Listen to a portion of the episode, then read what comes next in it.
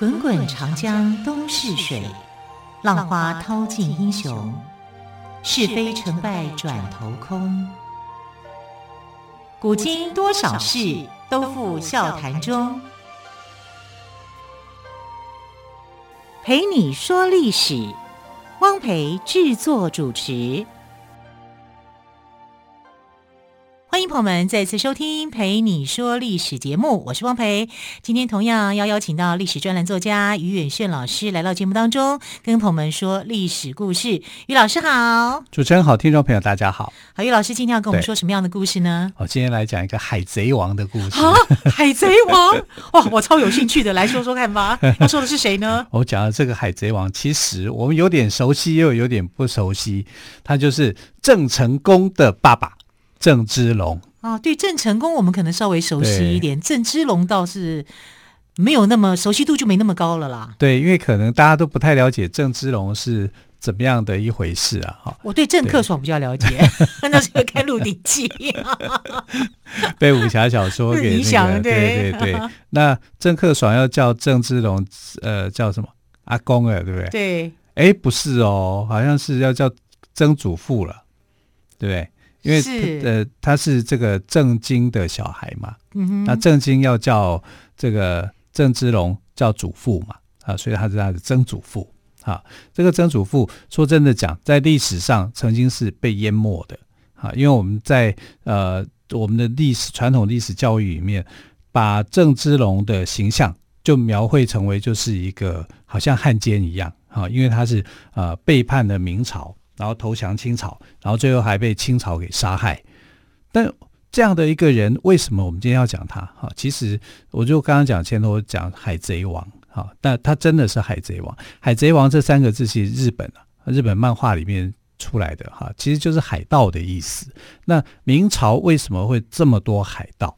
其实跟明朝的这个政策是有关，因为明朝的开国皇帝朱元璋啊，他在建国的时候啊，他是以把自己当成是内陆国家在管理的，哈，所以他对海边的东西不太了解。他觉得海边从海海外过来的人都是侵略者，啊，都是要来去侵略的，啊，所以啊，他也不希望老百姓从事海上的活动，啊，捕鱼啊，什么什么这种，他都不希望，所以他就把内陆的这个靠海的民众呢，往内陆去迁移。啊，他这个做法为什么会这样？因为当时他的对手里面，哈、就张士叫张士诚的，他就是从海外过来，从海外当基地要来去打他，所以他一直有这种对海外过来的很反感。那其实在，呃元朝、宋朝的时候，海外贸易是发展的非常好的。啊，但是到了这个明朝的时候呢，是这个地方是停下来的，因为朱元璋认为这些都是外部的威胁。可是我们读历史的时候会读到一个地地方，就是说明朝的时候不是有郑和下西洋吗？对啊，对啊。那为什么好像不是这样？他他应该是不很重视海上的国家啊。其实郑和下西洋并不是代表他重视海上。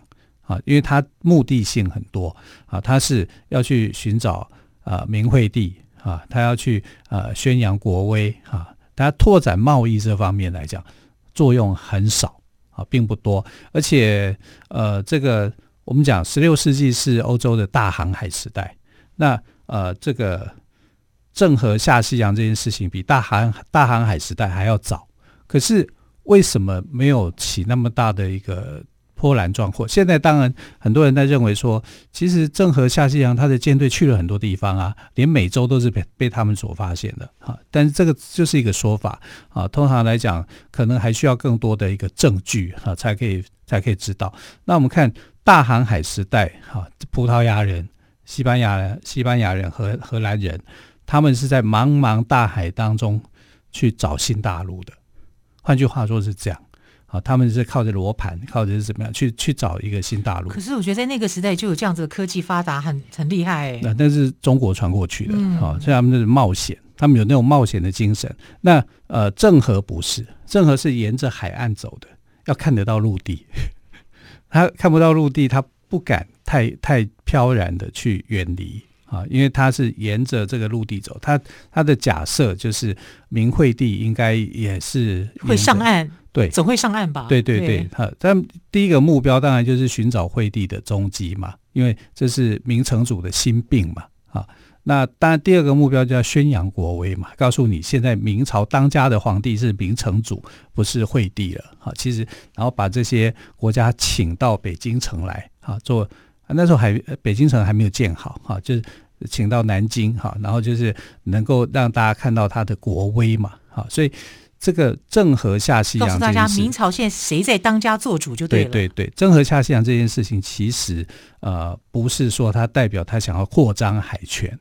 只是代表他在这个阶段里面的一些想法而已。嗯、第一个寻人，对明惠帝，对；第二个呢，宣扬国威。对，所以基本上他的他的国家的政策，明朝的国家政策，海禁的政策是一直存在的。所以他把外来的都视为是一个威胁。好，所以我们看到明朝中叶以后，也就是明世宗的那个时代，啊，嘉靖皇帝那个时代，最多就是倭寇。可是倭寇里面的成员并不是说全部都是日本人啊，只有少部分是日本浪人啊。浪人就是一些流浪的武士，找不到雇主的武士哈，他变成拿然后拿着武士刀，武士刀是很厉害的哈，就跟随着这个呃中国的商人啊。其实大部分来讲是中国的商人啊，那中国商人在明朝政府来看，就是你就是海盗。啊，因为我没有同意你去经商啊，你他没有同意你去经商，那那你去经商这些事情就是错误啊，这是错的啊，所以我们看到的所谓的倭寇啊，它的成分是很多，大半时间其实是中国的商人。那中国的商人就是有生意做的时候叫商人，没生意做的就是海盗、海贼。对，海贼。那他会不会去做海贼的行为？会，他真的会去抢夺。所以那个时代。大航海世纪时代，十六世纪开始到到十七、十八世纪的时候，哈，这个呃大航海时期的这些国家，不管是葡萄牙、西班牙、荷兰，哈，其实他们的商队哈都有这个火力，啊，他们不是一个很纯粹的，就是说我是商船，他商船里面还有大炮，啊，因为碰到不能对付情况，他们会会用武力来对付。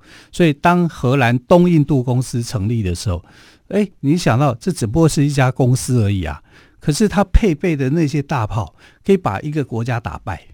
它可能只有几千人驻守而已哦，但是它可以几乎把一个国家的兵力消灭。那他这些火力从哪里买来的呢？哦，他们自己自己做的。在当时的，的对，当时欧洲已经有很好的火炮的技术，嗯、他们研发出来啊，所以像荷兰那个时候的兵力啊是很强的。亚洲这些地区还是传统兵力，但是他已经胜过了这个啊，所以你看他只有几千人，他可以打败几万人。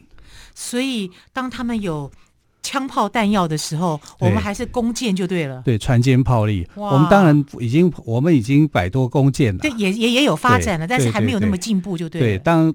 当时最强调去发展这个热火热武器，这个叫热武器哈，就是说枪炮弹药这些叫热武器。呃，发明热武器最热衷的明朝的将领，你你一定没想到是谁啊？他就是打败倭寇最有力的那个戚继光吗？是，就是戚继光。对，我随便猜都猜对了，没错，你可以加分，天资聪颖啊！就是戚继光，戚继光是很热衷这个火力的啊，很热衷去做这个做这些事情的。他不只是训练精良的士兵，他对热武器上面投入很多的这个呃。这个范围里面，所以导致于后面不是我们曾经讲过朝鲜战争嘛，对不对啊？明朝万历年间的这个三大争之一朝鲜战争。那朝鲜战争里面呢，其实为什么日本人可以很快的去打下韩国啊？那当时的这个朝鲜被他打败，因为朝鲜用的是弓箭，但他的弓箭现在很有名啊。我们看那个奥林匹克竞赛，对不对？他射箭很厉害，嗯，可是你射箭再怎么厉害，日本人拿的是火绳枪啊，是枪，一一打就把你打死了啊。然后日本人以为说中国很好欺负，因为一开始的时候，这个呃朝鲜战争的初期啊，呃中国是被他们打败的。那后来就是这个我们的民族英雄上场了，李如松上来以后，拉着大炮把日本人打得乱七八糟的啊，他们才知道说哦，原来日今中国竟然有这种强大的武器啊，用火火药去对抗他们。那他的火药从哪里来的？就从外国人这边来的啊，所以外国那个时候的船坚炮利。确实是胜过亚洲其他国家地区的啊。那我们从这里来看哦，就是呃，在郑芝龙，郑芝龙因为他是明朝末年的那个时期的人，你就可以看到说，欧洲的这些势力，好，他就仗着船坚炮利去来去做这种大航海的开发，开发了很多的殖民地啊。那最早的时候，哈，在一五五七年的时候，葡萄牙人呢，他就到了这个澳门，不过澳门它不是用火力进攻的，哈，它是跟明朝政府买的，就是说，啊，我租借你这一块地，啊，作为通商之用，好，所以明朝政府就很便宜的，啊，就就把这块地给租借给他，一年租金五百两银子，很好，很好骗。为什么？他觉得澳门这块地没有那么值钱吗？澳门那块地当时完全不值钱，哦，所以才用这么便宜的租金。对对对。但是是租给他的，你要去收费给我，政府要收费的啊、嗯啊。然后还规定就是说，你的炮口不能够对内，你的炮口要做固定，要对外啊。这对外的话、就是，就是还是会有查核啦。对，还是会有会有不一样，对，对，有一些规定哈、哦。你如果炮口对内，那你不就是向着我来？对，对不对？那如果你有炮口对外，你是帮我防御，嗯哼啊。所以它有一些作用，就是。你帮我打仗是好，我如果遭到外侮的时候，你可以帮我打，对，那有没有碰到这种情形？有，真的有。到底呢，碰到什么样的情形，又如何应对呢？我们先休息一下，稍后再听于远炫老师来告诉我们喽。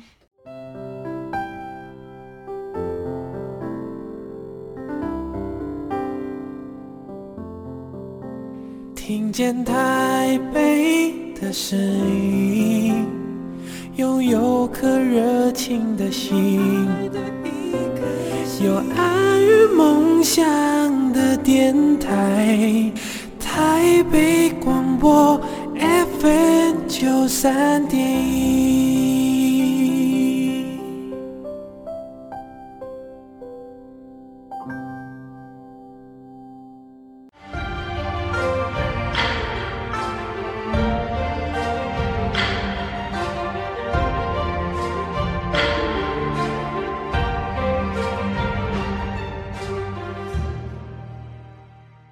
这里是台北广播电台陪你说历史节目，我是汪培。今天我们特别来宾，历史专栏作家于远逊老师要来跟我们介绍郑芝龙这个人。我们刚刚谈到了在明朝那个时代哦，呃，葡萄牙跟明朝租借了澳门这块地，对，但是也对他有了一些规范，对，总不能让让这个葡萄牙的炮口对着明朝吧？对，对对，所以后来有发生什么样的事情吗？其实葡萄牙一开始就是对呃。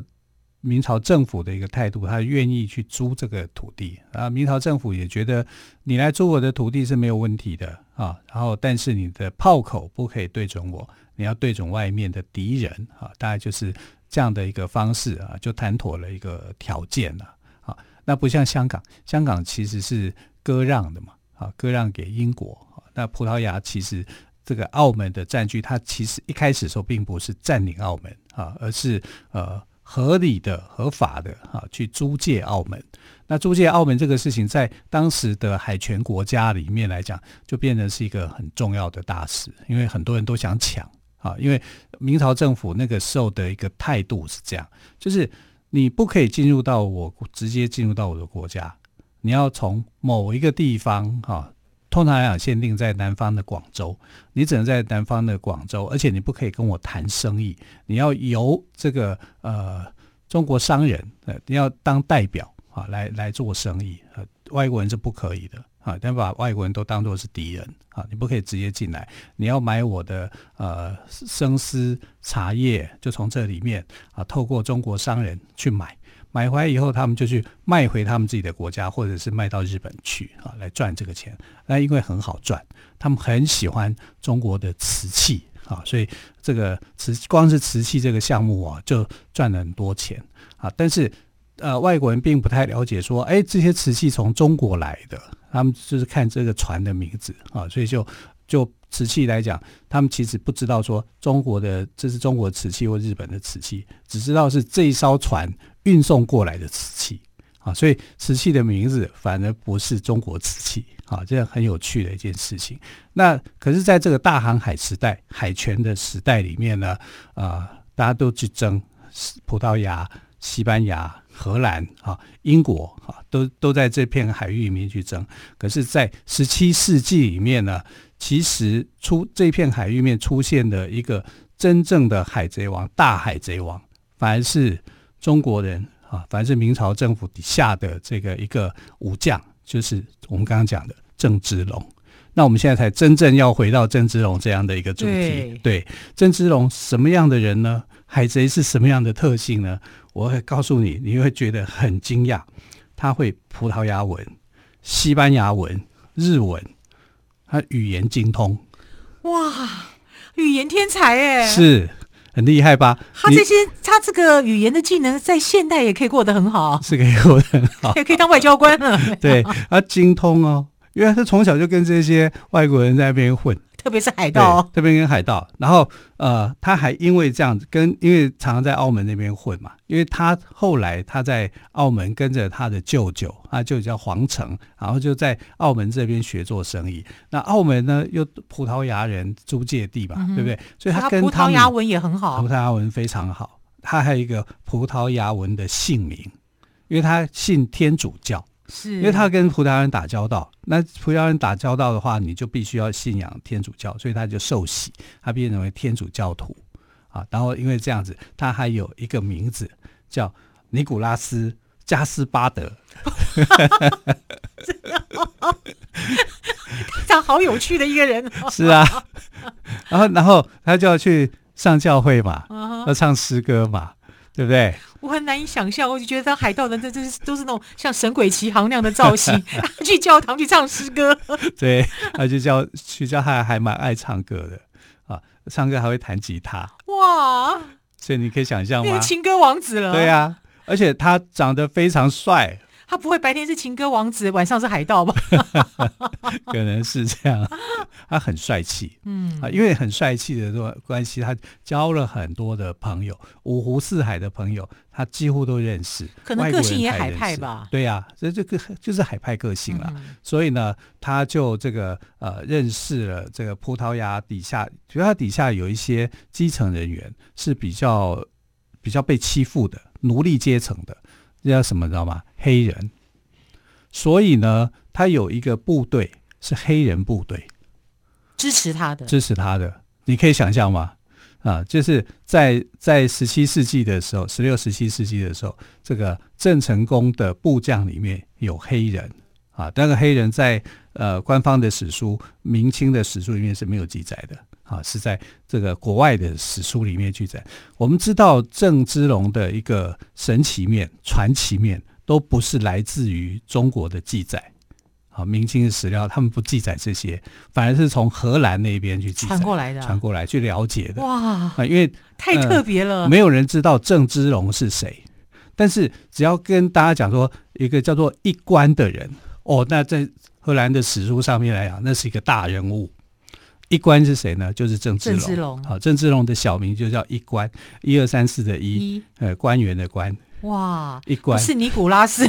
对，后来后来有人就直接叫他叫他叫尼古拉斯一关。一关 好有趣哦！你看哦，他认识黑奴，跟黑奴做朋友，这些黑奴后来变成他的士兵啊，叫做乌番兵啊，这个。